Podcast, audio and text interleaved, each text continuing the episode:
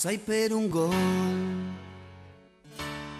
io darei la vita, la mia vita, che in fondo lo so. Muy buenas tardes para todos, sean bienvenidos a este primer episodio del podcast del Interclub Paraguay. Mi nombre es Emanuel Rondón y hoy tengo el gusto de estar con Santiago aquí. Eh, ¿Cómo estás, Santiago? De, de, verdad es un gusto estar contigo en este nuevo podcast. ¿Qué tal, Emanuel? Buenas, no sé si tardes, noches, cuando escuchen a todos los que tienen las ganas de escucharnos. Sí. sí, no, bueno, inicio prometedor. Vamos a tener a más invitados con el transcurso de la semana. Eh, por ahí ya Osvaldo, habrán confirmaron que, van a estar pendientes. Entonces, seguramente tendremos mucho material cada semana. O la idea es sacar un podcast semanal e ir hablando de, nuestro equipo, de nuestro club, que, que es el Inter, Inter de Milán. Así mismo. Y sacarlo a mitad de semana como para hacer el análisis del partido del fin de semana y la previa del siguiente. Exactamente, exactamente. Bueno, ya tenemos, ya debutamos en Serie A. Eh, fue el primer partido oficial de, de Inzaghi como director técnico del Inter. Partido que no sé si sería un parámetro para lo que vamos a ver, porque Genoa es un equipo bastante flojo, pero que por lo menos podemos ver los primeros, eh, digamos, las primeras incursiones, los primeros detalles de, este nuevo Inter. O sea, ¿qué te pareció a ti? ¿Qué viste diferente con respecto a la, temporada pasada? ¿Qué te gustó? ¿Qué no te gustó tanto de, del equipo contra Genoa? No, la verdad que me gustó todo porque el, el Genoa tampoco fue que nos haya atacado demasiado, ni que nos haya preocupado demasiado. Pero los movimientos ofensivos por lo menos se vieron fluidos. Me gustó que Inzaghi le haya dado más libertad al medio campo para jugar. No estamos tan encerrados en ese esquema rígido que tenía Conte. Parece que hay un poquito más de creatividad y un poco más de sorpresa en el ataque. Claro, claro. Este, yo, yo también coincido con eso. Eh, si te pones a ver, Conte jugaba con obviamente los dos delanteros. Y en este caso no teníamos un segundo delantero, sino una especie de media punta que era Sensi. A eso le sumas que Chananoglu, que por cierto hizo un muy buen debut. La verdad que es como que si llevara toda la vida en Inter y nada más eh, lleva unos cuantos partidos amistosos y este. Eh, jugó en el rol de interior izquierdo, pero con muchísima libertad. Chananoglu es un tipo que se mueve muchísimo. De repente caía por derecha, de repente agarraba y pa parecía que estaba jugando de media punta y Sensi caía por izquierda. O sea, había una, una libertad de movimiento tanto para, para Sensi como para Chananoglu, que la verdad se notó en, el, en ese momento de engranaje ofensivo del equipo.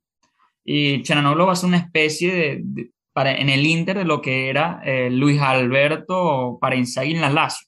Sea, ese jugador que tiene que llevar al equipo para adelante, que tiene que aparecer en zona interior, que tiene que meter pases entre líneas. O sea, va a tener de verdad muchísimos balones y por lo menos en el primer partido estuvo bien.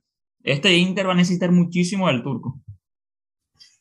Yo lo vi quizás un poquito incómodo a Sensi, un poquito fuera de lugar, como que no encontraba bien su posición en ataque. Sí lo vi defendiendo bien, cubriendo la espalda o de Chalanoglu o de Perisic. Perisic que tuvo demasiada libertad en la marca y entonces se fue para adelante. Perisic tiene, tiene facetas. Eh, de repente, él no, es, él no es carrilero, él no es lateral, él siempre fue volante o incluso segundo delantero, pero creo que en algún momento de la pasada temporada con Conte encontró, encontró esa, digamos, esa sapiencia táctica para desenvolverse en ese puesto nuevo para él.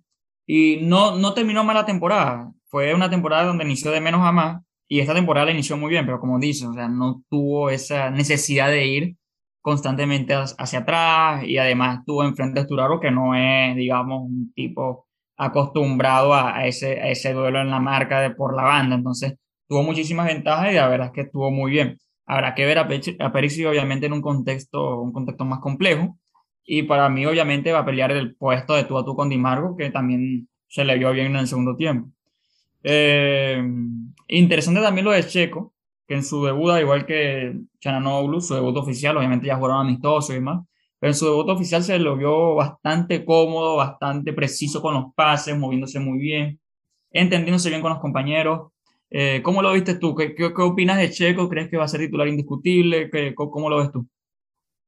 Yo creo que Checo, si está bien físicamente, va a jugar todos los partidos que pueda.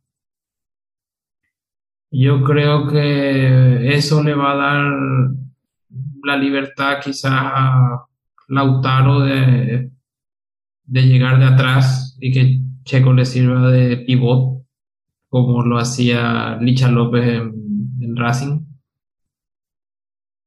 De acuerdo. Y esperemos que eh, así también ya explote un poco más eh, Lautaro Lautaro que tiene unas condiciones bajas.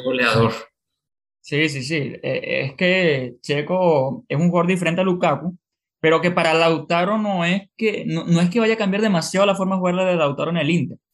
Pues si vemos, vamos a la temporada pasada, Lautaro era un tipo que más que un delantero era casi un volante bis porque lo veías bajando, ayudando a la marca, veías que el tipo venía al medio campo a crear juego. Entonces con Seco básicamente tendrá una función similar, Solamente que ahora tiene que hacer más goles, porque se va Lukaku y él también tiene que agarrar peso y, bueno, ciertamente se coge un delantero de primer nivel, pero ahorita la, la, figura del equipo adelante es él y él tiene que asumir ese peso ofensivo importante que, que, que deja Lukaku, ¿no?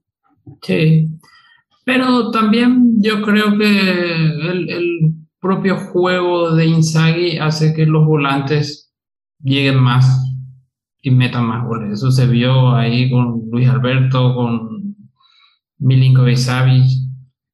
De acuerdo. Y, y, ayer vimos, por ejemplo, ayer no, en el partido contra Genoa vimos a, a Brozovic, por ejemplo, pisando el área muchísimo. Eh, llegaba a, zona de impacto y de una pateaba, teníamos a Chananoglu que hizo un golazo, Sensi también merodeando el área. Y un, un punto clave, que esto es muy diferente a lo que pasaba con Conte, que Varela no estaba escorado a la derecha. Varela estaba al lado de Brozovic o en su efecto más adelantado, pero por el centro casi siempre. O sea, no es que pisó mucho la banda derecha como, como hacía la temporada pasada y de hecho nos dio bastantes frutos a Varela allí, casi a veces que al lado de Hakimi porque tenía buenos centros, porque tenía desborde, porque podía combinar. Este, este va a ser un Varela totalmente nuevo, un Varela más organizador y de hecho va a ser beneficioso para el mismo Varela, para crecer como futbolista. Un tipo que ya de por sí tiene unas condiciones bárbaras, pero al tener que estar en el medio, tomar demasiados balones, eh, apoyar más en salida, eh, limpiar el camino cuando el partido está enredado, obviamente va a hacer que el tipo crezca en cuanto a visión de juego, trato de, de, balón y además eh, tiene la obligación de crecer él también en esta nueva función. Sí, yo creo que con Inzaghi el lateral quizás no es tan preponderante. Y sí los volantes son más importantes. Por eso quizás Varela está un poquitito más corrido hacia el medio y no tan pegado a la banda. Y también que, bueno, la vez pasada se dio el caso de que le pusieron de marca Esturaro a Perisic y Esturaro jugó totalmente incómodo, fuera de lugar lo que hizo que Perisic se vaya y quizás Darmian se quede más y entonces le liberó más la banda también a Varela para que vaya más hacia el medio. Claro, claro, claro. Y mm, qué otro punto importante, ah, la función de los stoppers, tanto Skriniar como Bastoni, totalmente liberados, ¿sabes? O sea, eh, no sé si viste, nosotros estamos acostumbrados con contra, que nos poníamos uno o dos a cero en ventaja, y el equipo replegaba un poco, bajaba y ahí contragolpeaba con Hakimi, con Lukaku. Ahora no tenemos esos jugadores que te permitían contragolpear fácil. Ahora tenemos un equipo más propositivo en el sentido que tenemos que tener más el balón eh, y dominar con el balón en los pies. Y cuando el equipo presionaba, en lugar de presionar en bloque, presionaban con marcas individuales. Y ahí Bastoni y, y Skriniar tenían la obligación de si superaban esas primeras líneas de pase, de ir a marcar y quitar o cortar. O sea, son estaban muy liberados incluso con balón. O sea, viste a, a, a, a Bastón y a Skriniar subiendo mucho el ataque. Sí, sí. Sí, o sea que Inzaghi juega 3-5-2, pero eso es lo único que se parece a Conte. Después yo creo que el juego es completamente diferente. Y esperemos que se pueda meter pronto Eriksen porque le vendría perfecto este tipo de juego. Total, total. Bueno, ya dejando un poquito de lado el partido para no extendernos tampoco tanto y ahí no aburrimos a la gente, eh, ¿qué te parece el cierre del mercado de pases? Se está hablando de Turán, se está hablando de Velotti, pero al final ya definitivamente va a llegar Joaquín Correa, el argentino, que lo conoce muy bien Inzaghi. Eh, ¿Cómo crees que va a encajar en el equipo? ¿Dónde va a jugar? Eh, ¿En dónde puede aportar él? Yo creo que, como dije por WhatsApp, el más feliz con la llegada de Correa es el técnico de la selección argentina, porque tiene sus dos delanteros que van a estar entrenando juntos todos los días y jugando juntos los partidos. Correa en la Lazio no sé si era titular indiscutido, yo creo que tampoco acaba de ser titular todos los partidos, pero sí tiene esa misma capacidad de Alexis de entrar de revulsivo, tiene también eso de que eh, fácilmente se saca un hombre de encima, sí. que quizás no lo tenemos ahora con otros jugadores y le da posibilidades tácticas diferentes. Pero como sí. lo conoce perfectamente a Correa, ya sabe, seguramente él ya tiene bien planificado dónde lo va a poner, cómo lo va a poner. Para mí que la llegada de Correa por encima de Velotti o cualquier otro jugador, eh, digamos que corresponde a que Inzaghi lo quiere y porque sabe Inzaghi que no tenemos un jugador que dé ese vértigo en ofensiva para, ¿sabes? Eh, no tenemos ese delantero explosivo que te pueda meter, que pueda llegar a la línea de fondo y dar un centro para un delantero.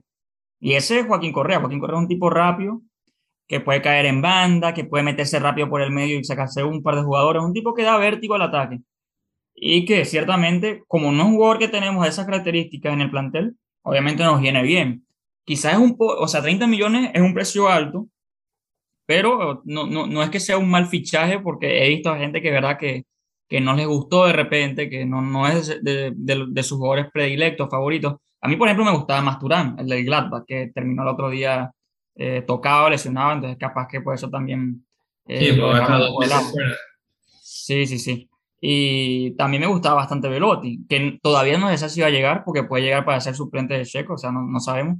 Pero la verdad es que no, no, es que me, no es que me desagrade el fichaje de Correa y creo que puede, creo que puede rendir y complementa muy bien el plantel del Inter. Yo creo que hay lugar todavía y creo que hay dinero también como para hacer un fichaje más. ¿Qué, qué te gustaría reforzar con...? no creo que llegue Velotti, porque no creo que tampoco Velotti quiera llegar para ser suplente de... Él seguramente va a querer tener más minutos de lo que por ahí podría tener si llega al Inter. Tienes a Lautaro, claro. O sea, que el mismo Inzaghi dijo que Lautaro puede hacer de primera punta cuando se conoce. Exacto, o sea, no, ni siquiera te aseguras que, que, sea el delantero bis, sino el delantero bis del bis, o sea, puede ser el tercer, cuarto delantero, entonces eh, es complejo para él, no, es un rol bonito para, para un tipo como Velotti, obviamente viene a ser titular del Torino, viene haciendo goles, o sea, no, no. Pero, pero ¿qué, ¿qué, te gustaría traer a ti, por ejemplo? ¿Qué sientes que le falta al equipo? Y después yo te comento mi idea. No haría nada, y trataría de darle minutos a Satriano. Y en tal caso guardaría el dinero para ver si es que en enero me falta algo y ahí traerlo. Yo estoy de acuerdo contigo. O sea, yo estaba evaluando el plantel, haciendo un análisis, digamos, lo más objetivo posible que podía. Y si yo lo comparaba con el del Milan, con el del Lazio, con el de Napoli, Roma, en la misma Juventus, la verdad es que el Inter creo que todavía sigue, con todo y que se fueron Lukaku y Hakimi, todavía tiene el plantel más amplio del calcio y por lo menos tiene el plantel que más se adapta a la idea del técnico.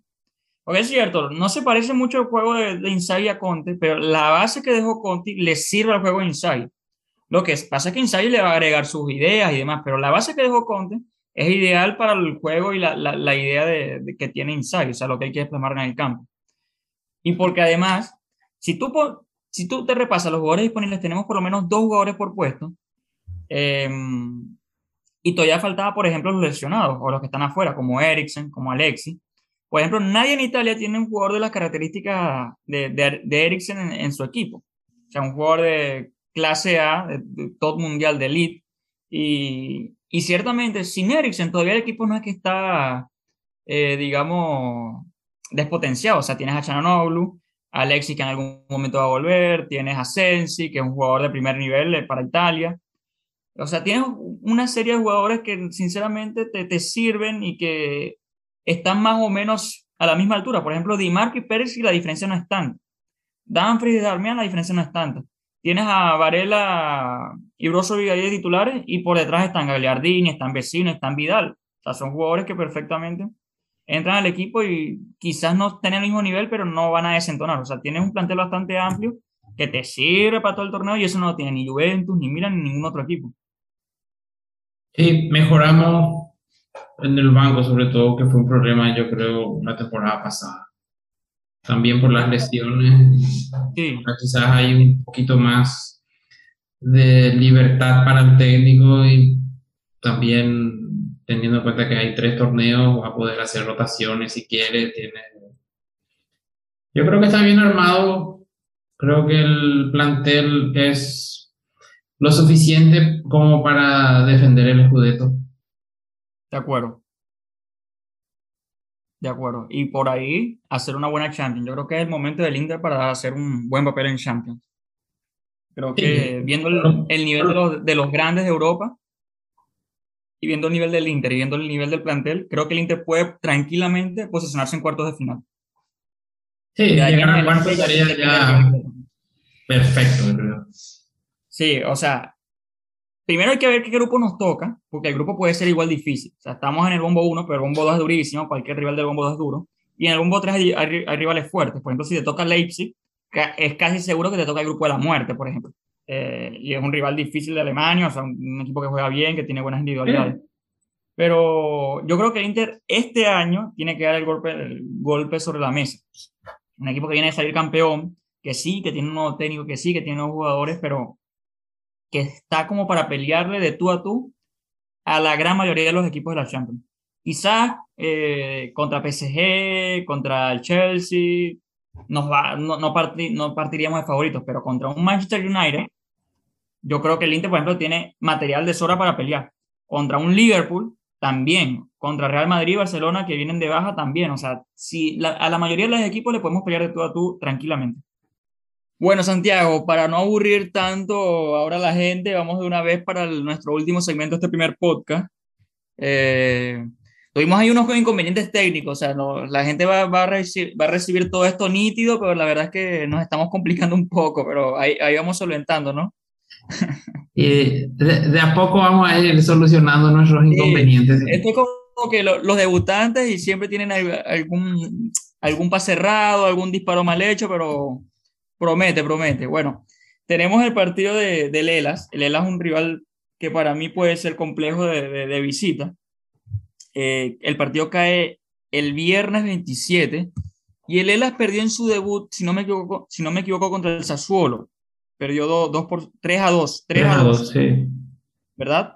Sí, sí, así mismo. Y fue un muy buen partido porque recuerdo que eh, el Elas tuvo una roja, eh, hubo muchos goles, fue un partido bastante movido. Entonces, bueno, tenemos un rival que puede ser complejo de visitante. Eh, yo creo que puede ser un buen parámetro para ver este Inter, un Inter que tiene mucho tiempo sin perder de visita, a ver qué tal era con Insight. O sea, con Conte de visitante éramos, una, éramos un equipo muy, muy duro, éramos un equipo fuerte. Y bueno, esa solidez tenemos que mantenerla, porque ciertamente Insight tiene un juego, un juego más vistoso, pero no podemos perder de vista que el equipo viene a ser una de las mejores defensas de Europa. O sea, que tenemos que mantener eso.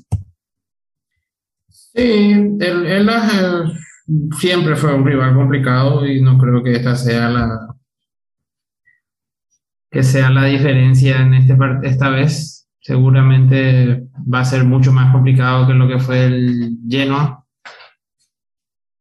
Pero bueno, trataremos de, Supongo que no, el Misagi no va a jugar muy diferente, va a tratar de hacer lo mismo. Quizás el lleno no nos apretó, pero en otros momentos de los amistosos, cuando sí el rival se fue un poco más adelante, se vio que el equipo también retrocedía bien, así que supongo que, será así. visto lo visto, yo creo que hay que mantener el 11 y seguir apostando por, ¿sabes? Encontrar la dinámica, la mejor dinámica posible, esperar a que vuelvan Lautaro, Alexi, si Dios quiere que vuelva Eriksen. Pero hasta el momento creo que el 11 no debe tocarse y debe ser lo, lo, más parecido posible. Yo creo que Lautaro entra ya en este partido. ¿Tú dices que va a entrar? No sé si es titular, pero por lo menos minutos ya va a tener. Exacto, eh, eh, exacto. Eh, creo, creo que de titular no sé si vaya a jugar. Pero lo interesante es que tenemos, como ya hemos comentado hace ratito, un plantel bastante amplio. Y los jugadores que tenemos, por ejemplo, que son vecinos, Vidal, son jugadores que para el segundo tiempo te vienen bárbaros. Pues son jugadores fuertes, con dinámica, eh, Vidal, por ejemplo, es un llegador nato. Entonces, en los segundos tiempos, con las defensas, con los medios de los equipos rivales cansados, puede servirte muchísimo. No, no, no incluso para cerrar partidos, Vidal es un tipo que tiene juego. Es un jugador que te puede dar gol, te puede dar eh, peso en el medio. Entonces, es un tipo que todavía, eh, por ejemplo, en contexto de visita te viene bárbaro. Entonces, mantenerle el 11 y, ir, a, ir ensamblando un poquito el equipo para lo que viene, que va a ser una temporada larguísima y súper compleja. Tenemos Champions, Copa de Italia y tenemos la obligación de mantener el escudero. Sí, y este es lastimosamente el último partido, después viene el parón por la fecha FIFA. Sí. Esperemos no se lesione ninguno. Sí, sí, sí, va, eso es clave. Siempre viene ese parón de septiembre normalmente a nosotros nos afecta, bueno, a nosotros y a todo el mundo le afecta muchísimo. Y si vemos el calendario, después de eso tenemos a Sampdoria, que es un rival siempre durísimo. Tenemos al Boloña, bueno, que es un rival más o menos accesible, pero que bueno, es de visitante, es complejo. Fiorentina, que es otro rival duro, que se, eh, eh, se reforzó bien. Y Atalanta, o sea, tenemos un fixture bastante complejo. No, no es un fixture fácil después del parón y, y nos conviene llegar eh, a, plenitud para, para, ese, para ese tramo porque, digamos, estos primeros siete, ocho partidos de la era Insight van a ser claves para ver que, que hasta dónde por lo menos vamos a ver del equipo, o sea, cuál va a ser el techo, si vamos a poder seguir creciendo, si vamos a mantener el mismo nivel defensivo, si el equipo va a mejorar en el juego, o sea, esos primeros juegos van a ser importantísimos. Sí, estoy de acuerdo. Van, va a ser importante ver cómo se desempeña y aparte que siempre el técnico que llega por lo menos tiene 10 partidos hasta poder configurar bien su idea, aunque parece que esta vuelta fue mucho más rápido. Sí, yo creo que también estos partidos quizás no tan complicados, entre comillas, pueden servir para darle más minutos y que tome continuidad Danfries para que el mediocampo se organice mejor. Total, total. De acuerdo, de acuerdo 100%. Bueno, esperemos que ya la siguiente semana ya llegamos, tengamos más interiorizado todo esto del Zoom, que ya se nos sumen otros muchachos. Y bueno, de verdad, Santiago, ha sido un gusto. Ha sido un gusto este primer podcast que, del Interclub Paraguay que puede ser histórico. Y esperemos que este año ya seamos oficialmente una de, de las nuevas casas del Inter en Sudamérica, ¿no? Así mismo es. El gusto es todo mío poder conversar contigo del Inter. Y, bueno, y esperemos que no tener más dificultades técnicas en los próximos. Total, total. Bueno, nada, Santiago, un abrazo y fuerza, fuerza Inter. Dale. Abrazo de gol. Estamos conversando si todo sale bien la semana que viene. Así vivo. Hasta pronto.